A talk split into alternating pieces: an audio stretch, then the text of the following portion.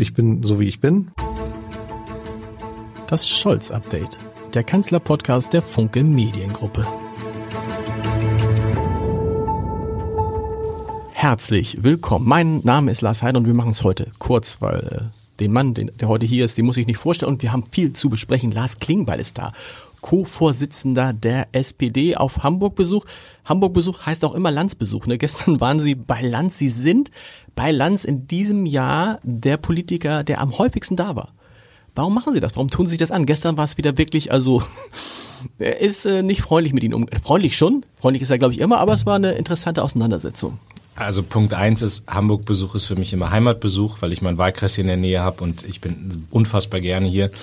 Ähm, und das Zweite ist, ich mag die Sendung Lanz. Also ich weiß auch, es geht immer heiß her. Ich weiß auch, es gibt manchmal nicht nur positive Kritiken, aber ich mag's und ähm, ich finde auch, dass es mittlerweile wirklich die beste politische Talkshow ist. Da ist keine Gefälligkeitsfloskeln, da geht man nicht nett miteinander um, da muss sich ein Test bestehen als Politiker und ich finde, das gehört zu meinem Job dazu und deswegen immer wieder gerne. Immer wieder gern.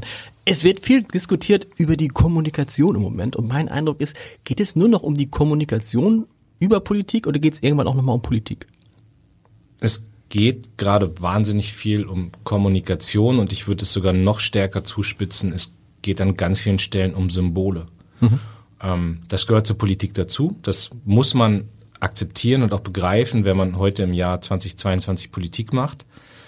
Aber ich sage Ihnen auch ganz klar, ich bin überzeugt davon, dass Politik, die nur in Inszenierung, in Symbolik, in starker Kommunikation denkt, dass die auf der mittelfristigen oder langfristigen Strecke auch scheitert. Also ich habe Minister erlebt, ich habe Herrn zu Gutenberg erlebt, der ein wahnsinnig starker Kommunikator war, aber am Ende muss man sagen, war da wenig Substanz. Und, und das habe ich an vielen Stellen erlebt, immer dieser, irgendwann mal gesagt, das ist so ein Messias-Effekt auch, ja, da kommt der eine, der alles kann und der alles gut macht. Und das hat man an verschiedenen Stellen erlebt. Und am Ende setzt sich der Politiker, die Politikerin durch, die auf lange Strecke zeigt, dass sie Substanz hat, dass sie tief in den Themen drin ist, dass sie entscheidungsstark ist.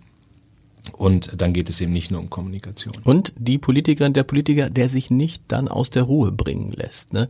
Da sind wir schon relativ schnell bei Olaf Scholz. Interessant, in den vor, vor fünf, sechs Wochen war das große Thema bei Olaf Scholz, er kommuniziert zu wenig von seinen Kritikern. Jetzt ist das große Thema, er kommuniziert eigentlich, viele sagen fast schon zu viel, er gibt sehr, sehr viele Interviews, tritt sehr, sehr auf, aber das, was er sagt, gefällt denen nichts. Da fragt man sich, ist es egal, was er macht? Er macht es falsch, wäre es nicht klug, wenn er wieder zu seinem alten Stil zurückkehrt? Olaf Scholz ist ja jemand, der wahnsinnig durchdacht ist und ich habe ihn ja von paar, also ich kenne ihn schon sehr lange, aber natürlich war dann die Entscheidung, er wird Kanzlerkandidat, ich bin sein Wahlkampfmanager, ähm, dann haben wir uns natürlich noch mehr miteinander beschäftigt und uns auch kennen und schätzen gelernt. Und was ich bei Olaf Scholz wirklich bewundere, ist, dass er Dinge durchdenkt. Und das ist wenig bis gar keine von diesen kurzfristigen, impulsiven Handlungen gibt. Und Olaf Scholz denkt immer den dritten und vierten und fünften Schritt mit und er denkt immer, auch jetzt eine Floskel, aber er denkt immer vom Ende her. Und deswegen sage ich Ihnen ganz klar, dass ich in der Sache fest davon überzeugt bin, dass Entscheidungen, die Olaf Scholz gerade trifft, dass sie richtig sind. Also Waffenlieferungen, Gasembargo, ja, nein. Ähm, auch sowas wie Kiew-Reise, das sind alles Punkte, wo ich sage, er hat es durchdacht, er trifft nicht leichtfertig impulsiv eine Entscheidung. Und am Ende wird bewertet, wie der Kanzler das Land geführt hat in einer Zeit, die wahnsinnig schwer ist, die uns viel abverlangt als politische Führung, weil es einen solchen Krieg seit 80 Jahren nicht gegeben hat, einen imperialistischen Angriffskrieg und auch, weil ich natürlich sehe, dass sich gerade eine Bevölkerung irgendwie quasi noch an einen neuen Kanzler auch gewöhnen muss. Ich meine, wir hatten 16 Jahre lang Merkel, Olaf Scholz ist gewählt worden. Letztes Jahr ist ins Amt gekommen. Die Regierung ist jetzt, glaube ich, knapp ein halbes Jahr im Amt, hat sofort Herkulesaufgaben gehabt und natürlich ist das ein großer, sind es große Fußstapfen, wenn du da nach Angela Merkel kommst, aber Olaf Scholz und das nochmal, das bewundere ich auch wirklich, der hat seinen Kompass, der hat seine Linie, der ist authentisch. Und ich fand im Wahlkampf schon das Schlimmste, dass alle versucht haben, ihn zu verändern. Mhm. Da habe ich ihn immer abgeschirmt und habe gesagt, das machen wir nicht. Und ich finde, das sollte er als Kanzler auch nicht tun, dass er jetzt so wird, wie Leute ihn haben wollen, sondern ich glaube, ein Politiker ist dann stark, wenn er so ist, wie er ist. Aber man spricht darüber, Sie sprechen auch innerhalb der SPD darüber und sagen, müssen wir an dem Kommunikationsstil etwas ändern? Na gut, ich bin der Parteivorsitzende und natürlich reden wir eng miteinander. Das ist ja auch das Erfolgs oder das Erfolgsrezept der SPD in den letzten eineinhalb, zwei Jahren gewesen, dass wir im Team eng miteinander reden. Also Saskia Esken, Rolf Mützenich als Fraktionsvorsitzender, Kevin Kühnert jetzt als äh, neuer Generalsekretär und, und Olaf und ich. So, wir, wir sprechen viel miteinander und Natürlich gibt man sich auch mal Hinweise und überlegt, wer macht wie was die nächsten Tage und Wochen. Also da reden wir drüber, ja. Wie ist es, wenn man, ähm, wenn man Olaf Scholz näher kennenlernt? Kevin Kühn hat das auch mal angedeutet, dass das erste Bild, was man von ihm hat, ein anderes ist als das hat, wenn man ihn länger kennt. Vielleicht ist das auch ein Thema, woran sich, dass sich die Menschen brauchen, um Olaf Scholz richtig kennenzulernen. Viele werden dann feststellen, dass er so ist, wie er ist und dass es gar nicht schlecht ist. Wie war das bei Ihnen? Ich habe es ja gerade beschrieben, man, man musste sich kennenlernen am Anfang. So mir liegt natürlich, ich bin auch Norddeutscher, mir liegt dieses, ähm, also äh, keine emotionalen Ausbrüche, vielleicht auch nur das Nötigste sagen, das liegt mir sehr nah. Ja, das ist, äh, ich, äh, gibt natürlich auch Leute in der Politik, die haben wahnsinnigen Redeschwall und die sagen, haben zu viele Emotionen, die sie dann noch zeigen. So, das ist mir befremdlich und insofern ist das schon mal sehr nah und dann muss man aber einfach begreifen, dass Olaf Scholz jemand ist, der ähm, wahnsinnig viel nachdenkt, der unfassbar belesen ist, also jemand, der bis ins tiefste Detail auch reingeht und ähm, Akten studiert, der Fakten kennt, der, glaube ich, in der Lage ist. Ich habe mal Treffen mit ihm zum Thema Wasserstoff gehabt. Da hatte ich das Gefühl, wenn man dem jetzt irgendwas hinstellt aus dem Bereich technisch, dann könnte der das sofort mhm. auseinander und wieder zusammenbauen, weil er so tief in den, in den Details auch drin ist. Also der will die Sachen wirklich begreifen und durchdenken und nimmt sich aber auch dann raus, um das zu tun und und das macht es sympathisch, ähm, weil am Ende ich immer merke, da ist jemand, der trifft eine Entscheidung nochmal nicht so aus dem Impulsiven raus, sondern der überlegt genau, was das heißt. Und man muss ja auch sagen, der Erfolg gibt ihm recht. Also wer hat dann gedacht, außer ein paar wenigen, dass Olaf Scholz in dem Moment, wo er Kanzlerkandidat wurde, am Ende auch wirklich Kanzler wird. Und die Art, mit der er diesen Wahlkampf geführt hat und auch die Art, mit der wir ihn begleitet haben, hat am Ende dazu geführt, dass er Kanzler wurde. Und das bestärkt ihn natürlich auch darin, dass er, dass er einen richtigen Weg geht. Warum ist hat man eben das Gefühl, egal was passiert politisch, am Ende sprechen da alle darüber, welcher Anteil Olaf Scholz daran hat. Weil bei den Landtagswahlen zum Beispiel, jetzt in NRW und äh, Schleswig-Holstein, in NRW kann man es vielleicht noch nachvollziehen, weil da wirklich viel aufgetreten ist. In Schleswig-Holstein äh, ist es sicherlich eine Wahl gewesen, die wir auch, auch wenn er jeden Tag 14 Stunden da gewesen wäre, nicht zu gewinnen. Das gleiche mit dem Krieg, da kann man es auch verstehen. Aber warum wird alles reduziert auf die Frage, welch, welchen Anteil hat Olaf Scholz? Er ist der neue Kanzler. Er ist die stärkste politische Person in diesem Land und die wird jetzt getestet. Und das gehört, glaube ich, dazu. Also das, das ist doch erwartbar, dass überall hingeguckt wird und gesagt wird, wo trägt der Kanzler Verantwortung, auch da, wo er sie nicht trägt, muss er dafür den Kopf hinhalten. Ich glaube, das ist einfach in unserem politischen System so, dass man getestet wird und dass man überall herausgefordert wird, dass die Standhaftigkeit auch äh, getestet wird. Und ähm, vielleicht ist es auch so, dass der eine oder andere noch nicht ganz verkraftet hat, dass die SPD die Bundestagswahl gewonnen hat, aber das wäre Spekulation. Viele loben im Moment Robert Habeck aufgrund seiner Kommunikation. Und ich hatte hier ihn auch mal im Podcast, und es ist ja wirklich so, wenn man ihn dann hier sitzt, ähm, dann denkt man, boah, war das ein tolles Gespräch. So, 45 Minuten tolles Gespräch und dann habe ich mich hinterher hingesetzt und habe dieses Gespräch versucht, ähm, dann die wesentlichen Passagen abzuschreiben. Und habe dann nach 15 Minuten gestutzt, weil ich noch nichts aufgeschrieben hatte. Und was ich damit sagen will, ist, ähm, diese Art zu sprechen, die wirkt offensichtlich bei den Leuten. Was wäre aber, wenn Olaf Scholz so reden würde? Wenn Olaf Scholz als Kanzler zum Beispiel über den Krieg so reden würde, wie Robert Habeck die Zweifel mitliefern würde, das Zögern, das Zaudern, dann würden alle sagen, was ist das für ein Bundeskanzler? Ich habe mir, als ich Generalsekretär wurde im Jahr 2017, also kurz nach dieser krachenden Niederlage ähm, bei der bei der Bundestagswahl 2017, habe ich etwas gemacht, was sehr untypisch ist, dass ich eine eine knallharte Fehleranalyse gemacht habe, die ich auch veröffentlicht habe. Also was ist schiefgelaufen im Wahlkampf davor? Und da gab es ganz viele Gründe, aber ein Punkt war, dass, und das galt auch schon bei anderen Wahlkämpfen davor, dass Spitzenkandidaten sich haben durch kluge Berater kaputt beraten lassen. Ähm, ich weiß nicht, ob Sie die amerikanische Serie West Wing kennen, mhm. aber da gibt es diesen Einspruch, let Bartlett be Bartlett. Mhm. Also der Präsident, lass ihn einfach sich selbst sein. Und Und das war für mich eine oberste Prämisse auch im Wahlkampf mit Olaf Scholz. Der ist, wie er ist. Das muss nicht jeder richtig finden. Ja, also das, ähm, das darf man auch kritisieren, das darf man auch doof finden, das alles, aber der ist so. Und ich glaube, das ist das Entscheidende, dass Politiker authentisch sind. Und würde Olaf Scholz jetzt auf einmal kommunizieren wie andere, das würde jeder merken. Und das würde den Leuten auffallen. Und die hätten ein Störgefühl, wenn man dann sagt, das ist doch aber nicht der Olaf Scholz, den wir gewählt haben. Und deswegen halte ich überhaupt nichts davon, wenn man Politikern sagt, sei mal so oder sei mal so.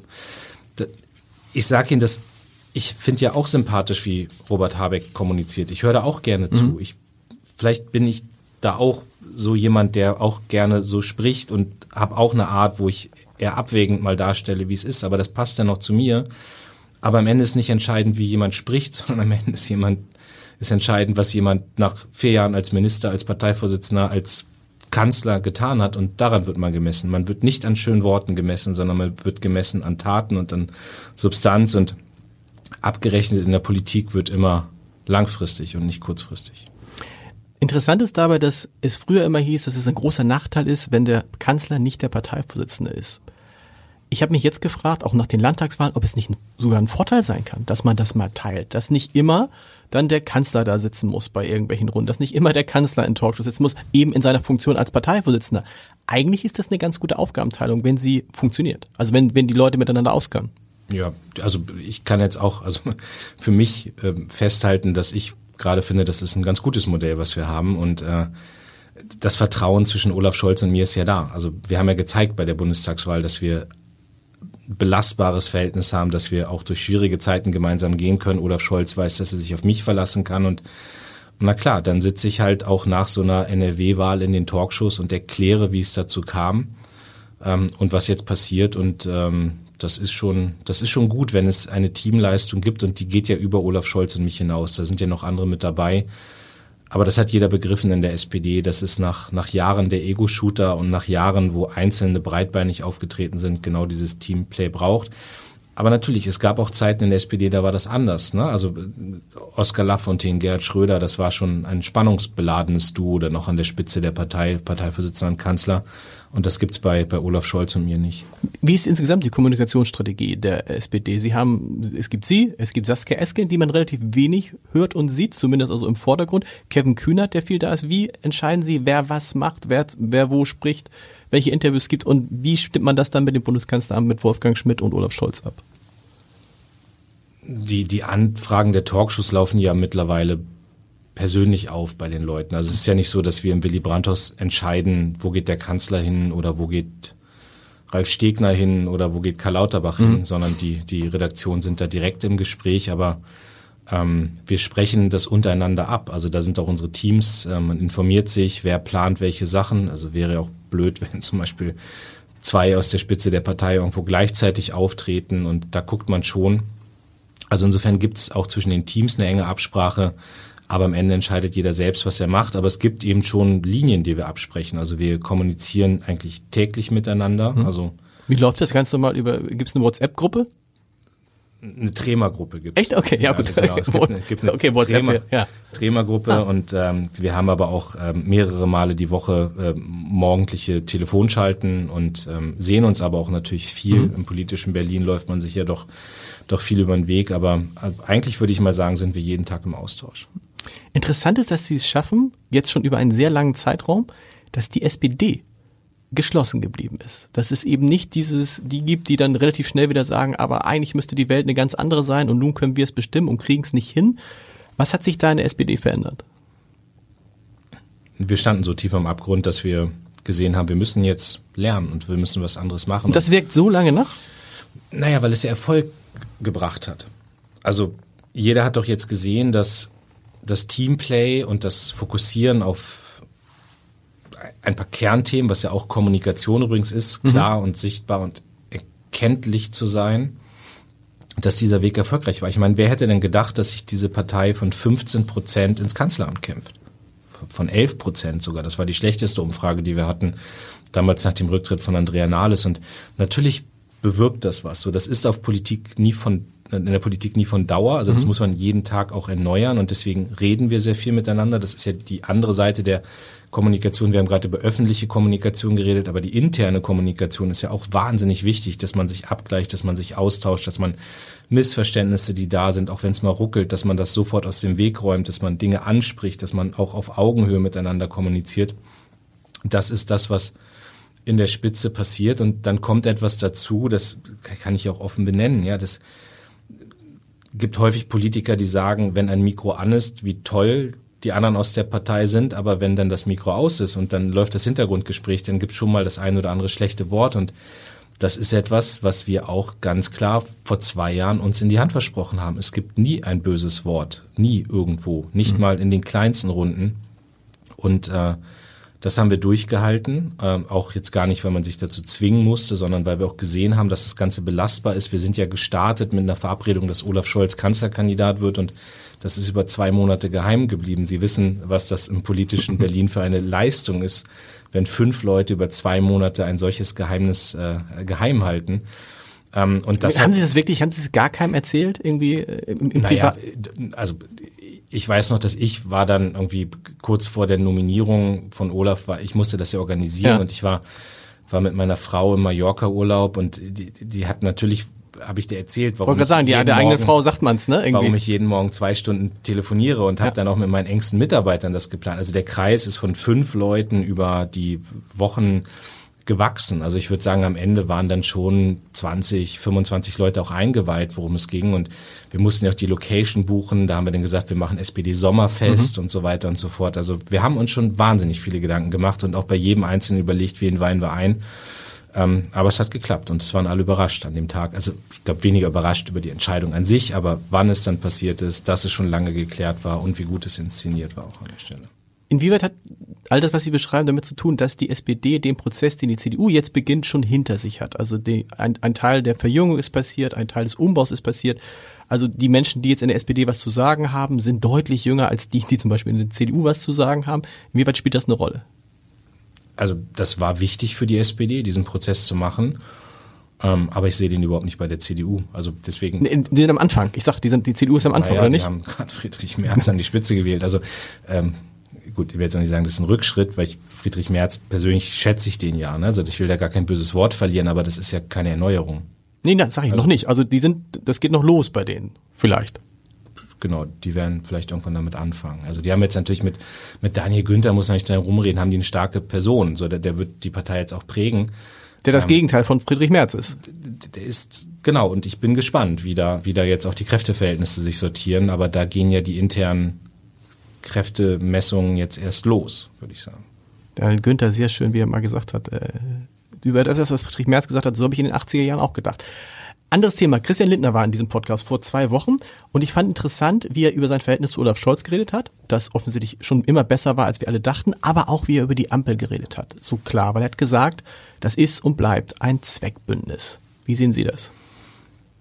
Würde ich so nicht unterstreichen. Ähm weil ich mir die Ampel schon gewünscht habe, auch in den, also wenn man mich vor der Wahl gefragt hat, was ich mhm. mir vorstellen kann, war das immer die Ampel. Ich kann dem persönlich auch ganz viel abgewinnen, weil ich, weil ich glaube, es ist eine Mischung aus wirtschaftlicher Modernität, aus ökologischer Weitsicht und eben auch dem sozialen Zusammenhalt. Also das sind so, und ich will jetzt gar nicht einen Faktor immer einer Partei zuschreiben. Ja, also ich glaube, dass auch die Grünen über sozialen Zusammenhalt nachdenken, genauso wie wir über wirtschaftliche Modernität oder auch die Frage von äh, von, von, von ökologischer Weitsicht nachdenken. Aber das, das ist etwas, wo, wo ich glaube, ein solches Bündnis ist gut für Deutschland und genau das braucht man jetzt.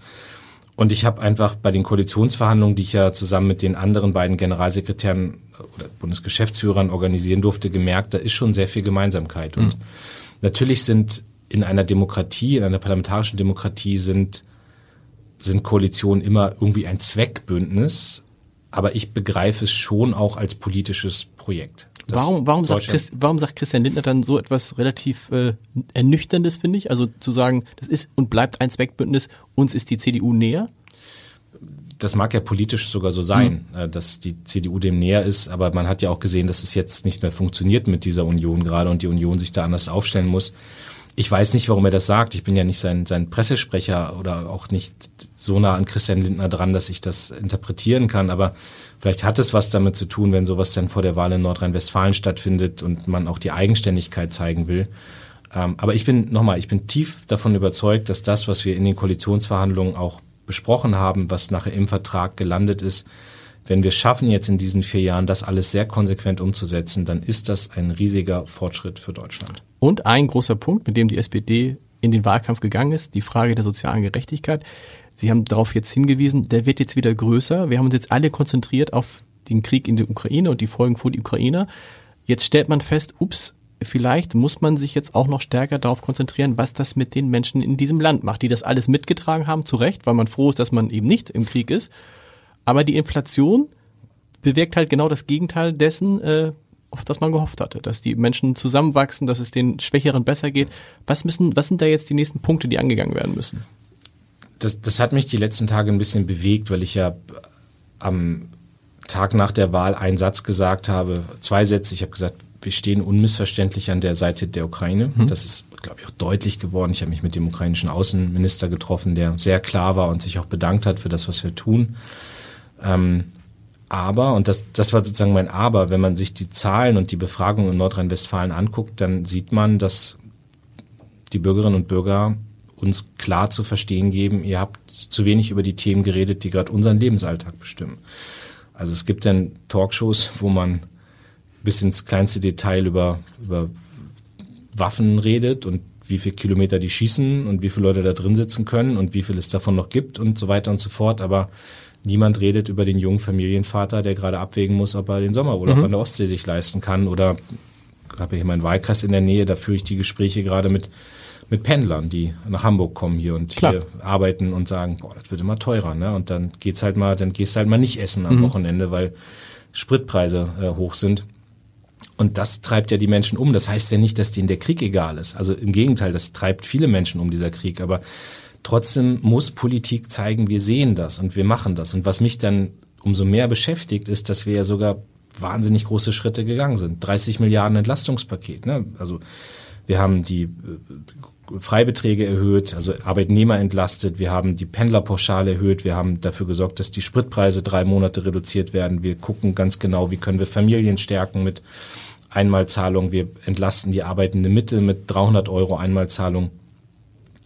Aber das haben viele gar nicht realisiert. Und das sage ich jetzt nicht als Kritik an die Bürgerinnen und hm. Bürger, das sage ich, ihr müsst euch mal besser informieren, was wir da machen, sondern ich sage das gerichtet an uns, dass wir vielleicht über diese Themen auch stärker sprechen müssen, reden müssen, deutlich machen müssen, dass wir das sehen, was die Menschen umtreibt, dass wir darauf Antworten geben, was sie umtreibt.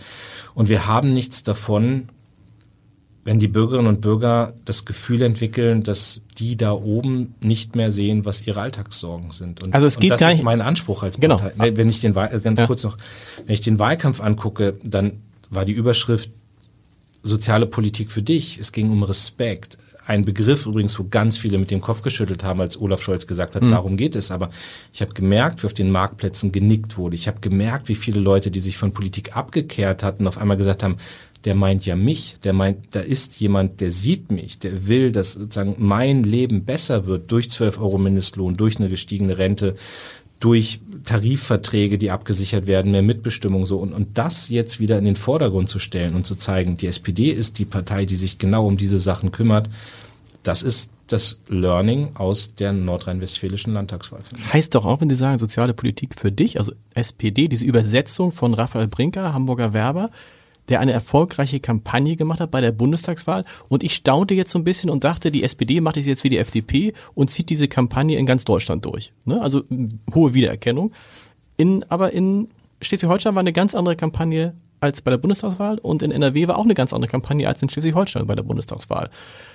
Warum ist das so? Warum, warum hat, nimmt man nicht das, was man sehr erfolgreich gemacht hat im Bundestagswahlkampf und überträgt das auf weitere Wahlen? Die Landesverbände entscheiden selbst, mit welchen Kampagnen sie Wahlkämpfe machen. Und ich glaube, dass genau da jetzt gerade so ein Kipppunkt mhm. ist. Ähm, erfolgreiche Marken. Und so, so und ich, Politik ist keine Marke, das ist mir klar. Und ich will jetzt gar nicht klingen wie ein Werber oder ich will nicht klingen wie jetzt irgendein Geschäftsmann oder sowas. Aber, Aber die Prinzipien sind dieselben. Raphael genau. Brinkert, genau. ähm, der hat uns am Anfang, als wir in den Wahlkampf gestartet sind, immer mal sehr deutlich gesagt, ähm, macht euch bewusst, jeder Mensch hat heute 10.000 Botschaften, die an einem Tag bei ihm ankommen. Und die Konkurrenz zur SPD ist ja nicht die CDU zwingend, sondern das ist Audi, das ist Boss, das ist Douglas. Also das sind andere Botschaften, die da sind. Und da musst du durchdringen. Und ich glaube, man dringt nur durch und sind wir wieder bei Kommunikation, wenn klar erkennbar ist, wo steht die SPD. Und zwar bildlich, textlich, aber auch programmatisch. Und, und dann hast du die erfolgreiche Bundestagswahl und danach macht das jeder Landesverband genau. für sich. Und das ist schon eine Sache, die mich beschäftigt. Und ich auch glaube, wir müssen da viel stärker hinkommen. Das sieht man bei erfolgreichen Marken. Also ich will jetzt keine Werbung machen, aber einfach mal erwähnen, wenn ich mir angucke, wie die Telekom zum Beispiel über Jahre auch ihr ihr grafisches Design verdichtet hat, wenn ich mir angucke, wie auch Marken wie Hugo Boss zum Beispiel ihr Design verdichtet haben, dann gibt es da nicht mehr 30 Untermarken. Selbst Greenpeace, was. die ja auch Landesverbände haben, würden jetzt nicht sagen, wir machen jetzt in Baden-Württemberg so. was anderes als in Hamburg. Und da lernt Politik aber noch. Ja. Und wenn es nach mir geht, lernt sie schneller. Das heißt, künftig ist die Kampagne eine, die immer wieder erkennbar ist, mit den gleichen Farben, mit gleichen Schriften, mit gleichen Motiven, mit also, dass man jedes, weil das führt ja auch immer dazu, das, das kennen Sie auch, dass man wichtige Sachen immer wieder wiederholen muss. Und das ist ja genau dieser Effekt. Und der ist jetzt natürlich bei der, F bei der FDP funktioniert das offensichtlich, also im Moment in Zahlen nicht, aber grundsätzlich. Und bei, der, bei den Grünen machen das auch so und die SPD müsste das jetzt auch so machen? Es muss auf jeden Fall in die Richtung gehen, aber ich kann nicht für Landesverbände entscheiden und natürlich sind die Situationen auch andere, das muss man auch sagen. Also es ist ein Unterschied, ob ich zum Beispiel jetzt Niedersachsen ist die nächste Landtagswahl, mhm. ob ich antrete mit einem starken Ministerpräsidenten Stefan Weil, der sozusagen jetzt ja schon gezeigt hat, dass er das kann und dass er die verlässliche Kraft fürs Land ist, oder ob ich aus der Opposition heraus den Angriff mache und sage, jetzt wollen wir ja. mal regieren. Das ist schon noch ein Unterschied.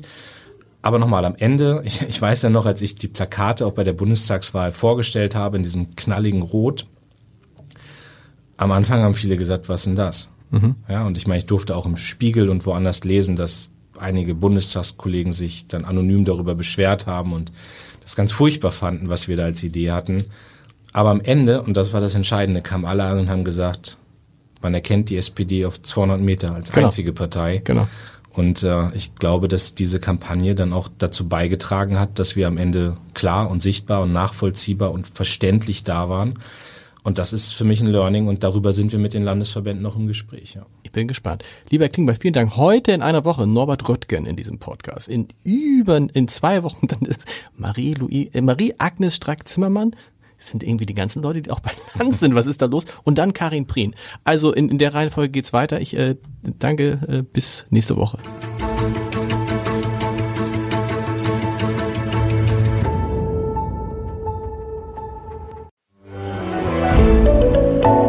Podcast von Funke.